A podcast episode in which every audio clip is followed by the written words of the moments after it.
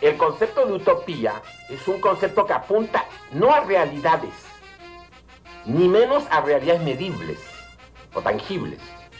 Apunta a sentidos posibles. Sueño de tomar y de desasir, y es mi patria donde vivir y morir. A grande tarefa nossa de passar pelo mundo é, é, exatamente a da briga constante, permanente, pela busca do ser mais. Cállate, indio, nada más dijo los mestizos. Por eso ahí poco a poco me empezó a, así, a organizar la gente.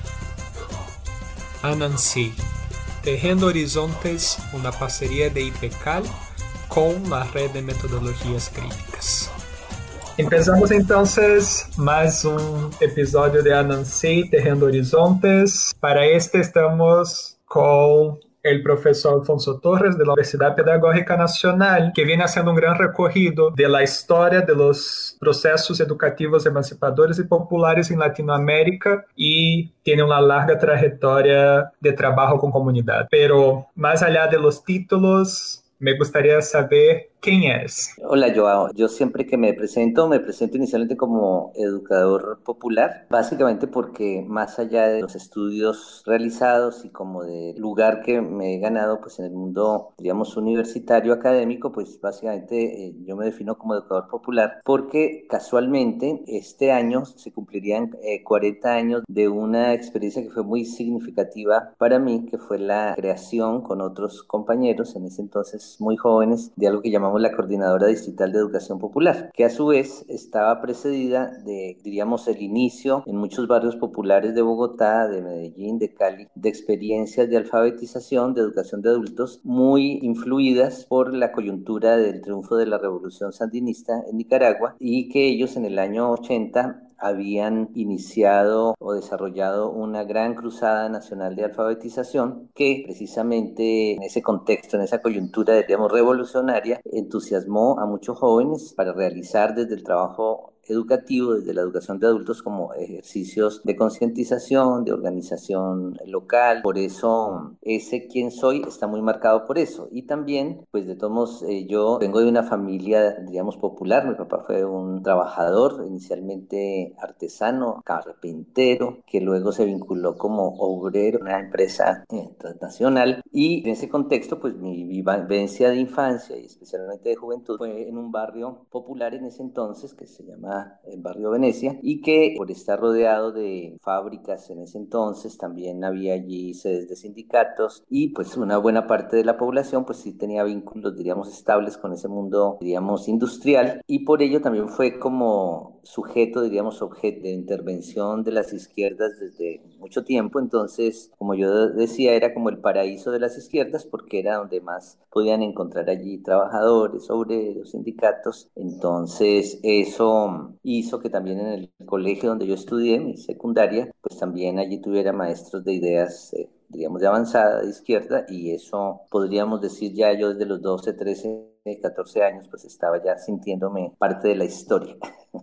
Tú te sitúas como educador popular y al final sitúa el piecito en la izquierda, ¿no? Entonces, eh, en momento, ya digamos, que ha cumplido, creo que ya son 50 años, que cumplió el año pasado de la pedagogía del oprimido, ¿no? Que, que hoy en día existe múltiples interpretaciones de Paulo Freire y desde cómo lo interpreta la UNESCO hasta los procesos barriales. Para ti, ¿qué es la educación popular y por qué la vigencia de seguir reivindicándose bajo ese nombre de educador popular? La educación popular para mí es una concepción pedagógica, pero que a su vez es un movimiento educativo y una corriente, digamos, también de, de, pensamiento emancipador que se caracteriza básicamente por reconocer que la educación es un escenario también de las luchas sociales, que Freire precisamente va a decir en eso en sus trabajos iniciales y es que la educación, toda práctica educativa es política y en ese sentido el, la, no solo la institución escolar sino toda práctica educativa pues puede agenciar pues unos proyectos diríamos dominadores o emancipadores o progresistas, es decir, en cualquier sentido, es decir, la práctica educativa. Y entonces hecha esa consideración, Freire y digamos los educadores populares, le apostamos a que desde la educación podemos contribuir, también podríamos decir, a la constitución de proyectos, de procesos, de sujetos transformadores, eh, diríamos en un horizonte emancipador que supere pues muchos o todos eh, los males que ha traído pues el capitalismo a estas sociedades desde hace ya eh, cinco siglos. Entonces, diríamos, un educador popular es un sujeto optimista que sabe que trabajando mucho, generando eh, relaciones, vínculos, procesos, prácticas educativas con otros, puede ir contribuyendo a, a esa transformación, eh, a esa acumulación, diríamos, de fuerzas sociales para construir otro mundo posible. Tú mismo sitúas en tu historia essa relação entre a alfabetização influenciada por la Revolución de Nicaragua, los procesos de industrialización y la ampliación de la clase obrera en Latinoamérica y efectivamente los principios de la, de la educación popular estavam nesse marco, no? a partir de uma demanda, de um desplazamento do campo hacia as cidades. A alfabetização se envolve uma questão relevante que genera a possibilidade de sectores críticos como Paulo Freire intervenirem nesse contexto e proponer um horizonte de emancipação. E nesse novo mundo mais allá da alfabetização, outras questões entram em disputa, outros saberes entram em disputa em termos de las necessidades do mundo do trabalho. Como crees que os educadores populares devem inserir-se em esses problemas? Claro, es evidente que con la educación popular, igual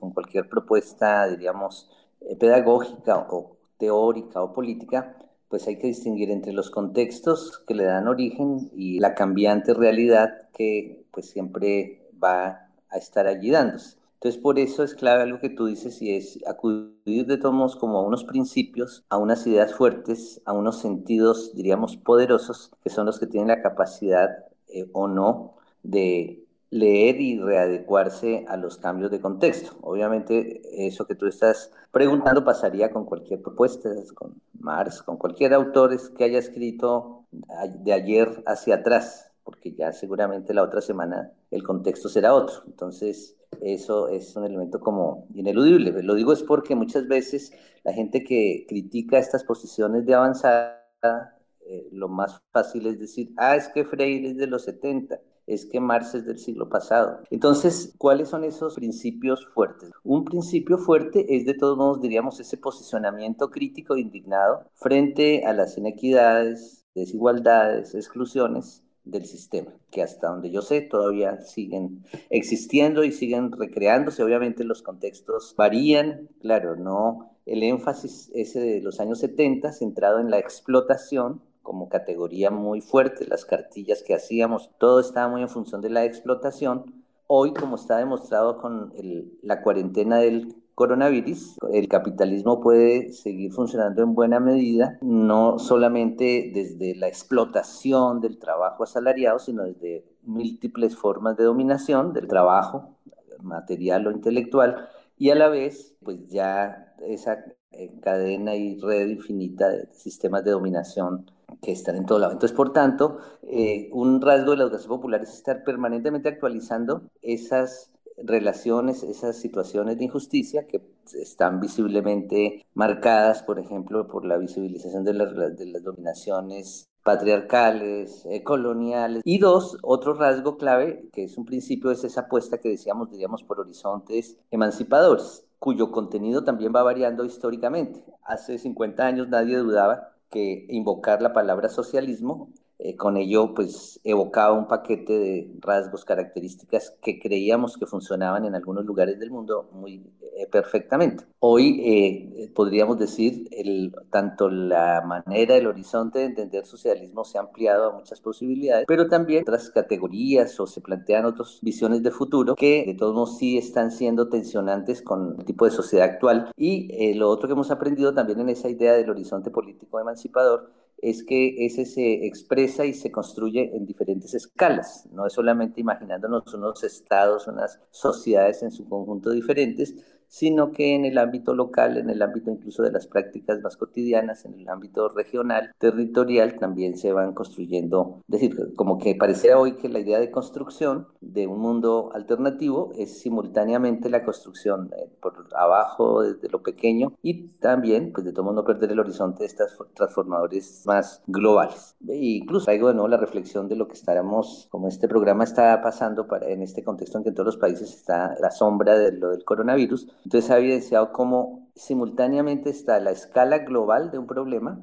pero también en buena medida parte de la solución y parte de la resistencia también que se puede hacer desde el ámbito más local, incluso personal. Entonces, ves, es como un buen ejemplo de que estas dos cosas están conectadas, lo micro y lo macro simultáneamente. Tres, otro rasgo que es clave y, y principio de la educación popular es lo que incluso hace que nosotros reivindiquemos desde la educación popular, igual que desde otras prácticas como la teología de la liberación, la asociación participativa, el teatro del oprimido, eh, consideramos que queremos contribuir a la formación, a la constitución de los sujetos, diríamos, de transformación histórica, es decir, también cada vez entendidos de una manera cada vez más plural. Es decir, lo que hace popular la educación es que piensa de que estas transformaciones no van a venir de arriba, de algún gran mandatario de algún partido, un gran... El sujeto de transformación es precisamente ese conjunto de actores hoy excluidos, oprimidos, explotados, lo que queramos decir. Entonces, allí es como un rasgo que ha caracterizado la educación popular y es estar allí siempre permanentemente con las mujeres, con los jóvenes, con los afros,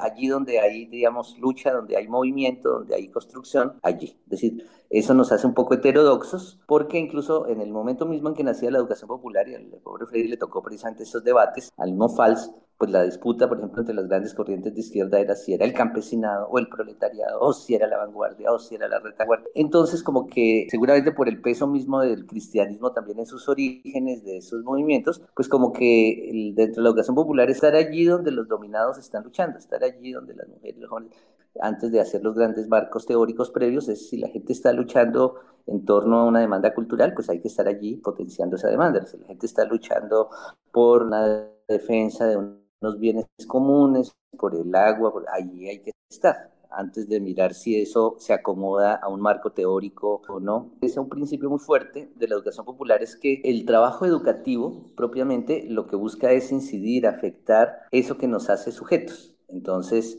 todo eso es también muy semelmaniano porque yo me encuentro con Semelman en esta búsqueda y es que el curso inicial de Freire, el énfasis estaba en la conciencia pero incluso era interesante porque una idea amplia de conciencia, que era más inspirada en la fenomenología, que era como la apropiación del mundo, diríamos, desde lo humano, y la idea de concientización pasaba por el arte, pasaba por el baile, pasaba por todo lo que hiciera que uno se apropiara de esa realidad inmediata. Ya un poco en los 70, en ese encuentro con el marxismo, incluso podríamos decir un poco más ortodoxo de los 70, se redujo la idea de conciencia a conciencia de clase. Interesante, o sea, conciencia de clase para las clases que lo necesitan. Y allí un poquito sí hubo una reducción, un poco a pensar a conciencia solamente como una cuestión, diríamos, racional, intelectual. Tener una lectura corriente, con, eh, como decir, eh, correcta de la coyuntura, de un análisis estructural, como que eso garantizaba todo. Hoy sabemos que los procesos de constitución de subjetividades y de sujetos, diríamos, de transformación, pasan por la conciencia, en un sentido amplio, y que pasan también por otros ámbitos que nos constituyen como sujetos, que es lo que llamamos hoy subjetividad, lo emocional, la voluntad, la estética, la ampliación de lenguajes, bueno, todo esto que Semmelman, diríamos, contribuye también, hoy es como un elemento clave. Entonces, allí donde hay luchas sociales, están los educadores populares trabajando y trabajando precisamente potenciando esas luchas. Hoy, diríamos, la educación popular también aprende de otras luchas, diríamos, de otras propuestas culturales, pedagógicas que provienen, por ejemplo, del feminismo, del ambientalismo, que eh, ven cosas que no podíamos ver nosotros. Entonces allí el cuerpo aparece, allí aparece las dimensiones, eh, digamos, ecológicas. Entonces ese rasgo es muy clave, es decir, trabajar sobre la subjetividad. La educación popular también ha tenido como un rasgo el de producir permanentemente propuestas metodológicas, didácticas, pedagógicas coherentes con todo lo anterior que he dicho. Es decir, entonces en Freire el diálogo se volvió una categoría no solamente como metodológica, sino especialmente pedagógica en la medida en que atraviesa la práctica educativa misma. En 70 viene todos estos aportes de la idea de producción colectiva del conocimiento, y luego viene todo el aporte del diálogo de saberes, del diálogo intercultural, del diálogo cultural. Dialogamos con el mismo Boaventura en su idea de ecología de saberes. Entonces, podríamos decir, la educación popular ha acumulado también un conjunto de criterios, principios y prácticas pedagógicas que son también, diríamos, un legado que ofrecemos a otras prácticas emancipadoras. Entonces, esos principios están ahí y tienen la capacidad de adecuarse a los contextos siempre. Es decir, por lo menos hasta donde hemos conocido históricamente. Claro, cada sujeto, cada colectivo de educadores populares, pues de todos tiende natural, culturalmente natural a las inercias. Es decir, si yo llevo haciendo educación popular hace cuatro décadas y mi núcleo fuerte de formación fue hace tres décadas, pues eso hace que mi mirada tienda a ser más clásica y vea cosas que no ven las personas que están haciendo educación popular desde hace 20 años o quienes hoy, por ejemplo, muchos jóvenes que, pues, seguramente el caso tuyo, hace 5, 8, 10 años, o sea, máximo hace una década están en estos procesos, tienen mucho que aportar desde estas nuevas subjetividades y también, diríamos, mucho que aprender en el diálogo intergeneracional. Hoy eso se ha vuelto un elemento muy fuerte en el campo de la educación popular, el diálogo intergeneracional, porque existe como si una nueva oleada de niñas, de niños, de jóvenes interesados y iniciando prácticas de educación popular que quieren también recoger, recreando obviamente, renovando, dejando atrás lo que no sea útil, esta experiencia de los que llevamos eh, eh, buena parte de nuestra vida en esto. Tú citas Orlando Fausborda, que también es un gran referente en, en sus trabajos, ¿no? Que principalmente en todo ese resgate que hiciste recientemente de la, investigación militante. Y me la atención cómo cierras hablando de ese diálogo intergeneracional. Te quería proponer un diálogo de eso que es lo siguiente. Parece que estamos pasando por un nuevo periodo histórico en el la euforia del fin de las dictaduras del Cono Sur de los acuerdos de paz de los 90 está agotándose en términos de formulación y veo una tendencia justamente de esa nueva generación de investigadores volver justamente no al Paulo Freire del regreso del exilio, no al Fausborda, ya cuando ya estaba, por ejemplo, estableciendo diálogos con Fernando Henrique Cardoso en Brasil, pero sí a las obras fundacionales de esos pensamientos críticos en los 50, 70. Veo que eso tiene un poco de que ver por el camino que principalmente a partir de los 90 y los años 2000 empieza a tener ciertas categorías como la participación que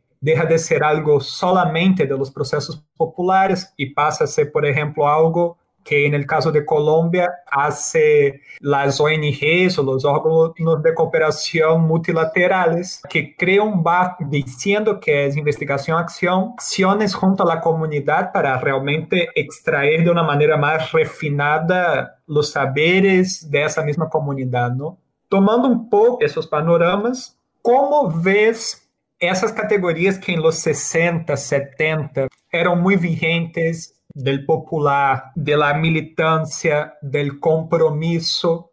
¿Cómo ves ese regreso al campo de disputa del conocimiento y del hacer en la educación? Claro, es muy clave tu pregunta y, tu percepción que comparto. Es como una vuelta a la historia, pero obviamente en, en un nuevo contexto. Y no sobra recordar que en buena medida la obra inicial de Freire, de Fals, la teología de la liberación, de estas, diríamos, prácticas intelectuales y culturales que casualmente estaríamos como simbólicamente cerrando un ciclo de de medio siglo occidental, pero que para los mayas y para los aztecas los siglos como son de 52 años, diríamos estamos más o menos terminando un siglo de estas iniciativas, ellas a su vez surgieron en reacción, en crítica y en alternativa al discurso hegemónico que se había impuesto desde, diríamos, los años 50, finales de los 40 y los 50, que fue el desarrollismo, y que era como si toda una política para instaurar y una ideología para instaurar el, eh, o ratificar la presencia del capitalismo en estos países de América Latina y que implicaba, podríamos decir, todo un paquete completo en dimensiones, diríamos, gubernamentales, económicas, políticas, culturales, a su vez sustentado en un imaginario que era el imaginario del desarrollo, que aún sigue por ahí algunos utilizando. Es decir, la idea de que estábamos subdesarrollados y que esto conjunto de medidas políticas, cambios, iban a traer el desarrollo, es decir, que íbamos a ser como ellos, como los países del norte, pero que en el fondo pues era básicamente una estrategia para incorporar eh, subordinadamente la economía, la cultura de estos países a ese eh, proyecto, diríamos, hegemónico capitalista. Entonces, uno es interesante que estas propuestas todas surgen, de todos poniendo en evidencia el carácter, diríamos, en su momento la palabra imperialista, capitalista de esas propuestas y eh, precisamente buscando alternativas en lo que también en su momento era lo más avanzado del pensamiento crítico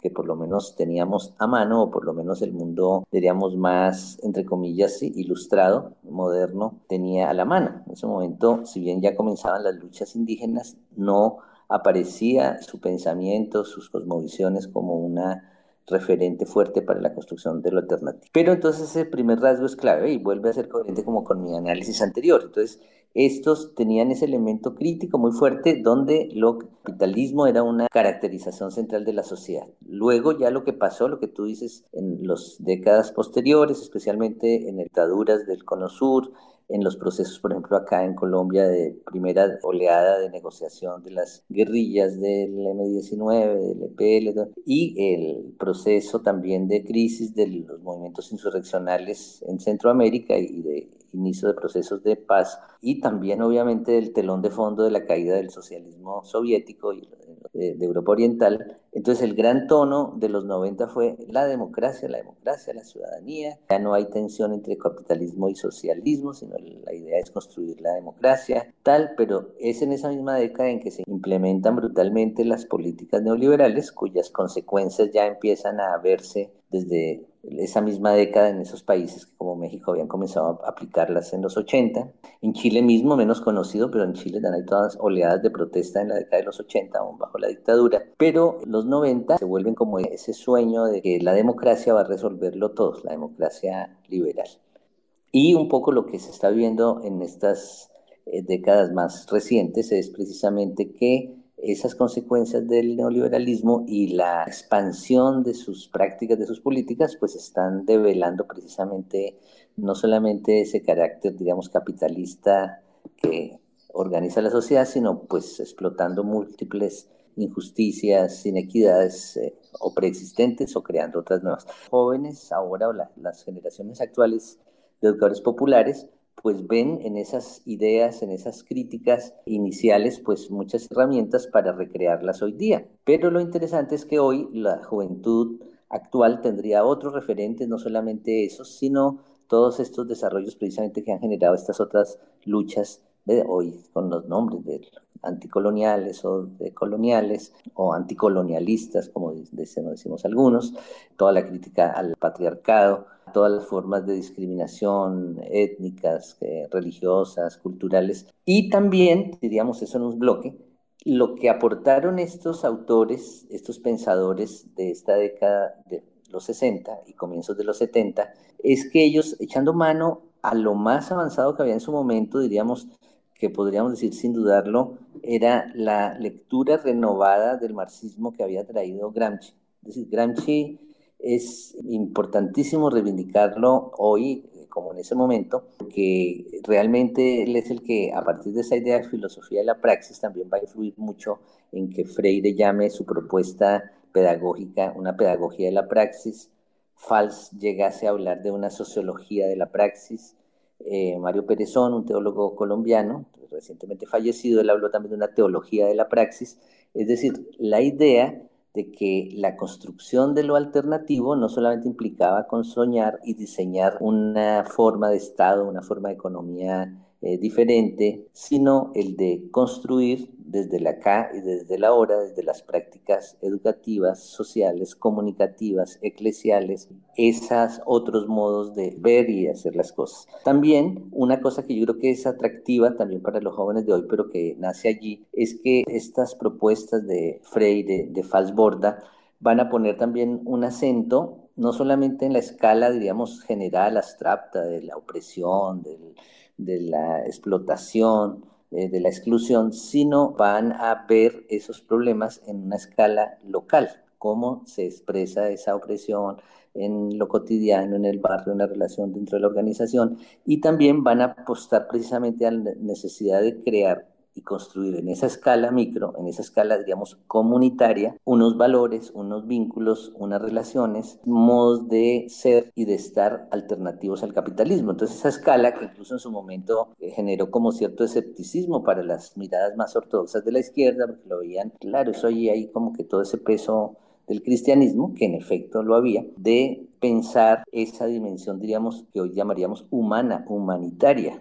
más allá y más acá de, por ejemplo, el discurso clasista. O sea, más allá y más acá es porque sin excluir el discurso clasista, reivindicar la humanidad eh, pasa por muchas más cosas. Entonces creo que esto, por lo menos para el caso colombiano, es muy significativo para las generaciones de jóvenes que están en educación popular, que quieren contribuir a la transformación de este mundo, que, están en contra, están indignados, que han sufrido en carne propia los rigores del capitalismo, pero que de pronto no se sienten a dentro de una sigla, de un partido, de una ideología política en particular, sino que quieren desde su práctica contribuir en diálogo y en relación con otras. Entonces es muy clave. Y precisamente un elemento común a un Freire, a un Fals, tuve el gusto de conocerlos en momentos diferentes, es su, diríamos, radical pluralismo. Freire explícitamente distinguía entre radicalidad y sectarismo, entonces antisectarios, Fals escribió en varios momentos contra el dogmatismo. Entonces ese elemento, diríamos, antidogmático, antisectario, heterodoxo, es algo también que se hace atractivo para los jóvenes. Un joven libertario hoy le puede sonar cercano a sus creencias, a sus convicciones, a un Freire, a un Fals, que eran en buena medida unos libertarios raizales criollos, eh, que a, un, sí, a una propuesta así que de pronto tiene ciertos toques más de, digamos, autoritarios, más de verticales. Entonces, toda esa pregunta para mí es muy clave porque hace falta incluso estudios y mucha conversación precisamente con eh, intergeneracional de saber por qué hoy esas ideas, esos planteamientos que ya tienen 50 años, siguen diciéndole a los jóvenes. Entonces yo siento eso, que la profundidad en la crítica, dos, la apertura y la pluralidad y, digamos, el carácter refrescante, diríamos, no ortodoxo, de sus propuestas, que pueden siempre ser reactualizadas. Y en tercer lugar, eh, lo que decía también, que al ubicarse en esa escala micro, pues también eh, vieron importante estas construcciones metodológicas que pasan eso por el diálogo de saberes, el taller, el recorrido y hoy los jóvenes que con las cartografías sociales, corporales, que el rotar la palabra, entonces todas esas cosas hacen de todos modos que la gente sienta que está haciendo algo y que eso algo que está haciendo también está transformándolo, está, diríamos, liberándolo de eh, buena parte de esas estructuras que en otras prácticas por ejemplo, diríamos más partidistas, se reproducen. O sea, eh, yo puedo tener un discurso contra el autoritarismo del Estado, pero si estoy en una estructura vertical, pues eso, allí donde yo esté, la reproduzco. Eh, igualmente, con respecto a las relaciones de género o lo intercultural, es decir, estando uno en estas prácticas cotidianas, trabajando, construyendo, oyendo muchas voces, pues esos discursos generales se vuelven prácticas. Entonces, eso siento que los jóvenes lo perciben y lo viven. Pero como todo tiene también su crítica, yo tendría como una crítica muy desde mi generación y es que estos fundadores hicieron algo muy clave. que fue que todo eso que vivieron, practicaron, que experienciaron, lo conceptualizaron, lo escribieron y produjeron textos que hoy son los que nos siguen eh, poniendo a pensar. La generación intermedia como la mía recoge en parte esas, no todo el mundo, yo tengo una cantidad de gente de mi generación que hace, hizo cosas maravillosas, pero que precisamente no tuvo el tiempo, la posibilidad, el lugar de recogerlas, de escribirlas, de, claro, generan escuela en sus contextos barriales, en sus colectivos y desde su trabajo logran formar 5, 10, 12, clonar, diríamos, personas con ese ADN interesante. Pero la importancia de sistematizar, de escribir, todas las formas posibles, ¿ves? Esto que estamos haciendo, tú estarías contribuyendo, socializar estos pensamientos es muy clave, porque o si no, eh, creo, eh, pasa en muchos casos, pues de todos este ámbito también chévere de la educación popular, de una vivencia diferente, pues puede quedarse solo en ese plano experiencial que transforma sujetos, transforma contextos específicos, pero no construye pensamiento, no renueva pensamiento crítico y emancipador. Entonces ahí el regaño y la invitación es a sistematizar, a escribir, a registrar de múltiples formas, incluso visuales, audiovisuales, estéticas, esto que se va construyendo. O si no, puede que acabarse con nosotros. Muchos de ustedes de pronto estarán en esta etapa de su vida entusiasmados con la educación popular y en 10 años serán orgullosos funcionarios públicos y entonces ya se perdió todo lo que aprendieron. Otros continuarán en sus prácticas eh, siendo coherentes, diríamos, con estas búsquedas, pero si no buscamos la forma de sistematizar, conceptualizar eso que hacemos, pues tenemos límite en expansión y en la sostenibilidad de estas propuestas. Pensar como sistematizar as experiências da nova geração de educadores e educadoras populares. Uma canção que marcou a época de Alfonso e como ele mesmo disse, ese cambio es lo que nos constituye y precisamente ese cambio de ideas, de prácticas, es el que nos permite la continuidad. O sea, es lo paradójico. O sea, que lo único que no cambia es el cambio. es la canción Todo Cambia. Acá tenemos la versión pensando en ese intercambio de generaciones de una nueva cantante llamada Mojonei que incorporada a las discusiones de Chile hace esa versión de la canción que se hizo famosa en la voz de Mercedes Sosa. Escuchemos. Aprovecha y déjate llevar. Estamos juntos, estamos unidos. La felicidad se convierte en un hilo que no se rompe. Y se queda enlazando nuestro mundo de luz.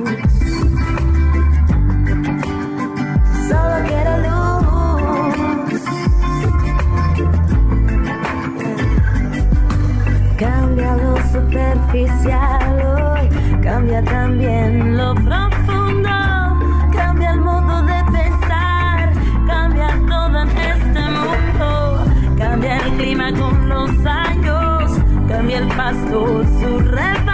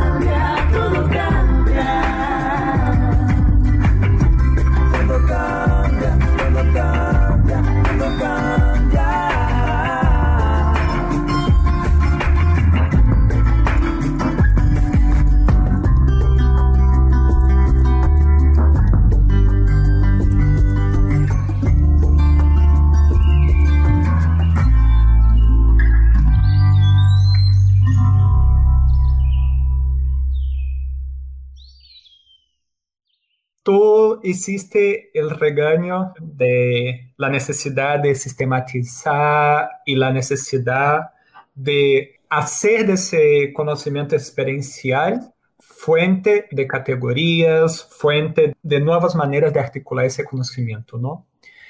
Desde su experiencia como educador popular, porque eso podría llevar a, qué sé yo, para contextualizar mi pregunta, que bastaría tal vez publicar un artículo en una revista bien ranqueada o sería simplemente hacer algunos tipos de acciones que son acciones que nos demandan a los que están dentro de universidades, ¿no?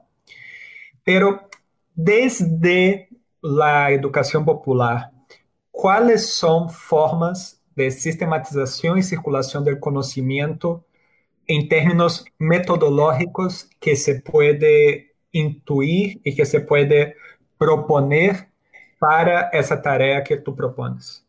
Porque en lo que dije anteriormente no hubo ninguna referencia ni a universidad, ni a revistas, ni a publicaciones. No tiene que ver eh, con eso. Marx escribió mucho y en ese momento no existía ninguna idea de indexación ni esas cosas. O Gramsci escribió desde la cárcel, obviamente no sería el, para obtener puntos para nada, o sea, no, había rebaja de pena siquiera por escribir. Entonces aquí pues quiero un poco como enfatizar eso, Freire, es decir, falso, o sea, es, incorporar como una dimensión, porque el regaño es no a las prácticas en su conjunto, sino digamos a los sujetos. Es decir, incorporar como un elemento, no el único, ni el central, ni el principal, esta necesaria, diríamos, reflexión permanente sobre lo que se hace, como una de las fuentes principales de construcción de conocimiento y de pensamiento, diríamos, crítico y emancipador.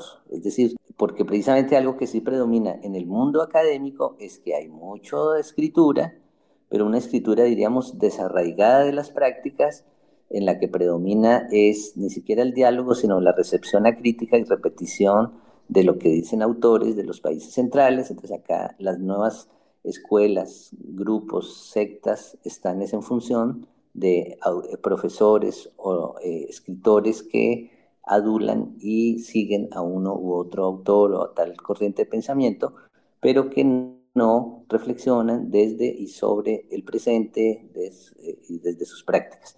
Entonces ahí la gran invitación es a eso, o sea, es decir, no estoy diciendo que es que eso sea ahora lo que sustituye, no, están las prácticas educativas que a mi juicio están muy interesantes, eh, muy creativas, muy arraigadas en, los contextos, muy reconocedoras de la pluralidad de sujetos, de temas. Hay una gran eh, cantidad de experiencias, por ejemplo, aquí una cosa que destaco, por ejemplo, en Colombia, pero sé que también en Argentina, todo un conjunto de educadores trabajando la educación popular desde el fútbol, desde la creación de escuelas de fútbol popular, desde la organización de campeonatos, clubes, desde otro sentido, es decir, tomando un tema tan sensible para nuestras culturas populares como es el fútbol.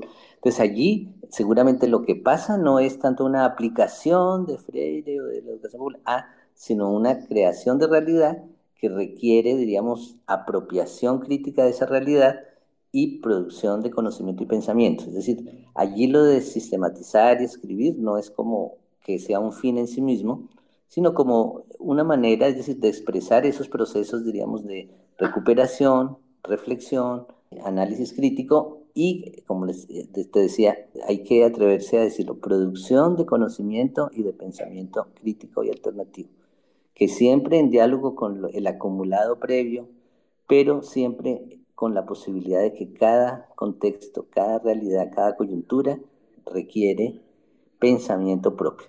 O sea, eso de qué hacer hoy es una pregunta que se resuelve no buscando el autor que dijo eso, sino eh, respondiendo en cada contexto a esa pregunta. Entonces ese es el sentido, ¿no? O sea, es como decir una dimensión que a veces se descuida o se delega se delega a unos que se cree que tienen especiales virtudes para la escritura y no. Entonces, por eso es que estas metodologías, también la herencia de Fals, es muy clave. Es posible también producir conocimiento sistemático con la gente o cualquier gente que esté en prácticas de transformación también puede producir conocimiento sobre lo que hace y pensamiento sobre los sentidos que orientan ese quehacer. Básicamente eso. ¿Cuáles son tus sueños? Bueno, tengo sueños personales y sueños colectivos. Personales es que, claro, yo estoy vinculado a estos procesos, como ya he contado casi desde muy niño, pero también yo estoy vinculado al mundo laboral, precisamente por ser de origen popular, desde muy joven. Comencé a trabajar a los 17 años, trabajar de, explotación, de mensajero, de pago. Y eh, a eso se suma luego pues otros tipos de trabajos, Luego fui profesor de educación secundaria cinco años y llevo en la universidad como casi 35 años. si suman, eso la cuenta es muy larga. Entonces ya hay cierto cansancio con ese trabajo más enajenante, aunque pues, yo tengo como el privilegio de, al ser profesor universitario, de hacer algo que me gusta, que es enseñar, investigar la mayoría de las veces en los temas y los tiempos que me interesan. Pero con todo y eso, la suma de eso ya, entonces hay una idea que es, ¿no? Eh, es cerrar como ese ciclo del mundo laboral, que tendría dificultades, es porque por edad me falta tiempo para la jubilación, pero es un sueño. ¿Para qué? Para dedicarme de lleno precisamente a acompañar en un trabajo libre, más libre, esto que hago por ahora más marginalmente, de experiencias, procesos. Entonces yo en ese momento acompaño dos, tres, por ejemplo, procesos que están sistematizando su experiencia o queriendo eh, generar una escuela de formación, bueno, cosas como esas. Pero entonces quería como dedicarme lleno a eso, a tener más tiempo para tener conversaciones como esta, a escribir precisamente también ya esos acumulados que uno va teniendo con sucesivos de reflexivos de la experiencia acumulada. Y entonces podríamos decir ser de nuevo educador popular de tiempo completo. Eso. Y en un plano, diríamos, más amplio, por ahora, pero aún de escala nacional, es seguir contribuyendo como sueño a que en Colombia esta dinámica de la educación popular gane unos niveles de articulación mayor. El año pasado, en el último encuentro que hubo de educación popular, se creó esa posibilidad, se formaron unas comisiones, unos, diríamos, redes eh, regionales.